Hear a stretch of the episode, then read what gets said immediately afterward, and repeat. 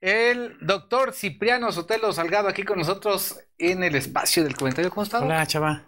Estamos platicando aquí, casi nos agarran porque me está platicando de temas. Normalmente el doctor siempre viene muy preparado y hay asuntos de la agenda nacional, sí, sí, hay asuntos que llaman mucho la atención desde el punto de vista jurídico y la gente de repente como que no le quedan claros algunos conceptos, ¿no? Hablamos del tema del el exdiputado federal. Sí, bueno. Saúl N. Saúl por N. aquello del debido proceso. Es correcto. ¿No? Sí, para que ratito no alegue que se le publicitó Ajá. como acusado, ¿no? Sí, Cuando hay un principio de presunción de inocencia que, claro. que hoy en día lo protege. Bueno, eh, fue aprendido por el delito de abuso sexual, ¿no? De violación agravado y un abuso sexual. Y parece ser la fiscalía ha anunciado que hay otro delito de abuso sexual. Sería una violación y dos de abuso sexual contra menores, que de suyo son graves, ¿eh? Para ser un poquito más claro, eh, la propia Constitución Política de los Estados Unidos Mexicanos, en el artículo 19, párrafo segundo, establece un listado de delitos de prisión preventiva oficiosa. ¿Qué implica? Que los delitos ahí establecidos, entre ellos delincuencia organizada, homicidio doloso, violación, abuso sexual contra menores, trata de personas, entre otros, eh, cuando se le formula imputación a alguien por uno de esos delitos, el juez está obligado a dictarle prisión preventiva oficiosa. El fiscal no necesita ni justificar la prisión preventiva, en automático el juez se la impone. Y la única forma de que obtenga su libertad es de que no lo vinculen a proceso o bien más adelante un tribunal de juicio oral declare que no lo encontró responsable. Pero mientras la característica importante de ese tipo de delitos es que te tienes que quedar en prisión durante todo el proceso. Eso es en términos generales. Dice aquí que Saúl N se amparó el día que se entregó, pero seguirá su proceso en prisión. Es correcto, precisamente por eso. porque se trata de delito grave Ok. e implica prisión preventiva oficiosa. Aquí la gran pregunta es ¿por qué se entregó? Inicialmente tenía fuero constitucional, se tardó, fíjate, el Congreso de la Unión se tardó 210 días a partir de que la Fiscalía de la Ciudad de México piden el juicio de procedencia, lo que conocemos como desafuero, que es un juicio de procedencia, así se denomina, que implica que a un funcionario público de alto rango que tiene fuero constitucional se le despoja de esa protección y se convierte en un ciudadano común y corriente como nosotros. Y entonces ya puede la fiscalía actuar en contra de él porque ya no tiene ningún tipo de protección. 210 días tardó el Congreso de la Unión para quitarle esa protección. Y al día siguiente el diputado va y se entrega y dice, pues yo no necesito que ejecuten la orden, los abogados anticiparon que tal día a tal hora en tal lugar se iba a entregar y lo normal es que cuando hay una orden de aprehensión en contra de una persona se esconda, promueves un amparo y te escondes. Se sigue el procedimiento de juicio de amparo y tú escondido para evitar que te detengan. Eso es lo que ha acontecido de manera natural. En este caso, el diputado va y se entrega. Entonces surge la interrogante. ¿Por qué se entregó? ¿Por qué no le hizo frente al proceso estando escondido en su rancho o en cualquier lugar y que siguiera el proceso su marcha? Desde mi opinión, creo que se entrega porque ya tenía él más de 60 años. ¿Y qué implica? Implica que pudiese más adelante justificar que tiene algún padecimiento crónico, degenerativo. Si lo logra justificar a través de un dictamen médico, un juez puede autorizar que siga su proceso, pero él en su domicilio prisión domiciliaria. Ok. El propio Código Nacional de Procedimientos Penales lo permite para cuando tienes más de 70 años. Cuando tienes más de 70 años puedes pedirlo, nomás por el simple hecho de tener esa edad, y puedes irte a tu casa haciéndole frente a tu proceso, pero tú en tu casa. Ok. Pero cuando tienes menos de esos años y justificas que tienes una enfermedad complicada que requiere atención médica especializada que no hay en el penal, un juez te puede autorizar esa prisión domiciliaria. Y si recordamos que hace aproximadamente 20 días el presidente de la República anunció que estaba considerando eh, la creación de un decreto para que aquellos que tuvieran más de 65 años y justificaran que tenían alguna enfermedad crónica degenerativa podrían irse a su casa. Yo creo que Saúl N le estaría apostando a ese tipo de beneficios para poder irse a su casa. La presión social es importante, Chava, cuando le estás haciendo frente a un proceso y sobre todo que los medios están constantemente hablando del caso, desde luego se siente una presión importantísima para los abogados y mucho más para quien está sujeto a un proceso. Entonces yo creo que eso en automático desinfla el caso desde el punto de vista social y entonces le permiten trabajar con mayor, mayor tranquilidad, mayor concentración a los abogados en un proceso y yo creo que el siguiente paso sería eso, precisamente solicitar la prisión domiciliaria. Casos hay muchísimos, pero de gente famosa, recordemos el del Baster. También. El Baster efectivamente estuvo muy poco tiempo en prisión desde que fue aprendida, al poco tiempo argumentó que tenía su salud delicada, le autorizó a un juez que se fuera a su casa y de ahí ya nunca volvió a prisión. ¿eh?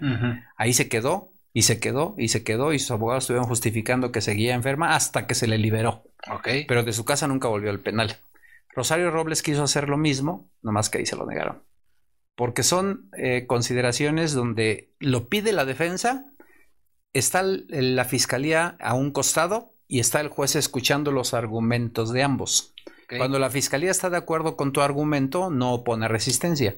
Cuando no está de acuerdo, discute y dice, no, señor juez, solicito que no se le otorgue el beneficio por esto, por esto, por esto. Pero bueno, ¿qué es lo que se hace en términos prácticos?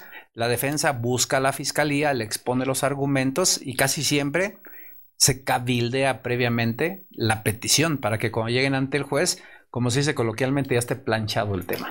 Vaya, el hecho de que se discuta en el Congreso el desafuero le baja presión. Sí, la detención le va mucho mejor. ¿no? Sí, mucho, mucho más. Haz de cuenta que es una olla express, que le aflojas un poquito la llave y desde luego los medios empiezan a olvidarse del tema. Sí. Y eso hace que sea más transitable. Y otro caso también del chico este que, asesinó a dos jovencitas, ¿te acuerdas cuando sale de una fiesta con su vehículo, los atropella? Los medios diario, diario hablaban del caso y, se entregó y bajó la presión.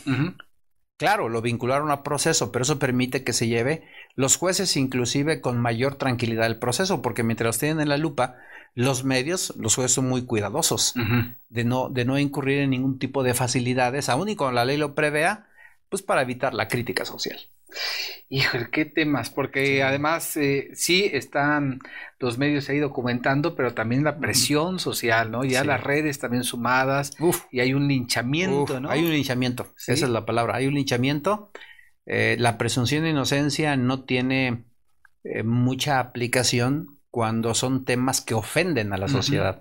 Se habla de una violación menor de edad. Sí. Imagínate, ahí la ley establece varias hipótesis de defensa pero ante un clamor social donde lo dan por cierto, donde hay un video, ya lo estamos satanizando socialmente y claro, los jueces pues sacan la mano, ¿no? Y dicen, ahí te quedas. Con el tiempo se van olvidando los medios y uno que otro lo va a mencionar a la larga porque surgen nuevas noticias de otros temas de, mayor clamor. Y entonces eso va permitiendo ya un manejo un manejo más, más accesible. Y aquí lo hemos, lo han preguntado y hemos tratado de aclarar cuando nos, nos dicen, nos eh, preguntan por qué aparecen los detenidos con los ojos tapados, ¿no?